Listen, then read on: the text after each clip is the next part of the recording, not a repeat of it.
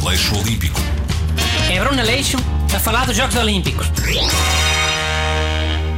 Olá, hoje o desporto olímpico que vamos falar é flechas. Não se chama flechas, é tiro com arco. Tio, eu chamo flechas para poupar tempo. Tempo é dinheiro. Dinheiro dá para comprar coisas. Eu posso chamar setas? Não, setas é o que joga no café. Flechas é nos Jogos Olímpicos. Não é a mesma coisa. Ok. Então eu chamo flechas, na boa. Bem, o tiro com arco já fez parte de 15 Jogos Quem Olímpicos. são os melhores nas flechas? É a Suíça? Suíça? Não. A que tem mais medalhas é a Coreia do Sul. Ah, acho que a Suíça nunca ganhou uma medalha sequer. Tens a certeza disso? Mas é o país do Guilherme Telly. Ah, e então? E então fazia sentido os suíços gostarem de flechas e de pontaria. Não é burro? Pá, não estou a ver quem é esse gajo. É conhecido? Guilherme Telly? Super conhecido. É um homem suíço com muita pontaria. Uma vez acertou com uma flecha numa maçã que estava em cima da cabeça do filho dele. Eis, a é sério? Porquê? Será eu? Ou foi uma aposta ou estava bêbado. Opa, não foi nada disso. Renato, o Guilherme Tell é uma lenda. Aquilo não deve ter sido nada verdade. Lenda és tu. Eu acredito no Guilherme Telly. Sabes lá que é que um bêbado é capaz de apostar?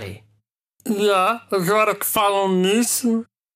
Eu uma vez vi um gajo num bar a tentar acertar com uma seta num croquete que estava em cima da cabeça do outro gajo. Será que era homenagem a esse Guilherme Tell? De certeza que era. E ele conseguiu. Népia, nem perto. Acertou numa gaja que estava sentada. Até houve um bocado de porrada por causa disso e tudo. Já acabaram? Posso falar de tiro com arco? Em 2016, a prova contará com Pá, quatro. pensando bem, flechas nos Jogos Olímpicos tinha muito mais piada se os concorrentes estivessem bêbados. É pá, Bruno. Calma, deixa-me acabar. eh. Agora são todos muito profissionais e têm todos muito pontaria. Acertam quase todos no meio, a diferença é pouquinha. Parecem robôs, não tem piada nenhuma. Ok, isso concordo. Mas ter os atletas olímpicos bêbados aqui a dar emoção? Então não ia. Qualquer desporto fica mais emotivo se os jogadores estiverem bêbados. Isso é um facto, Busto. Por acaso concordo, mas. Tipo, Bruno, não podias obrigar os atletas a beber. Há pessoas que não bebem álcool. Tens que respeitar as escolhas Não, individuais. por acaso não tenho, era o que mais faltava. Mas nesse caso metia-se a pessoa um bocadinho a andar à roda, antes de disparar a flecha. Já, é uma solução fixe. Ah, em mudar os atletas do tiro com arco ou meter os 11 é que eram soluções fixas. Enfim. Então preferias o quê? Que os atletas tivessem que acertar em maçãs que estivessem em cima da cabeça dos filhos? Oh, não, calma, claro que não. Isto dos filhos era uma complicação.